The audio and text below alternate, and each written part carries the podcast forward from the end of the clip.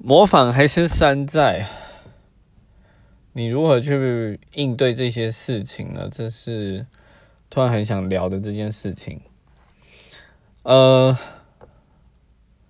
其实很多事情都是从模仿开始，包括从你出生之后，你模仿着你周边人的动作、声音，这些都是让你成长的一个方式，一个主题。对，不是啦，我怎么突然讲到主题两个字？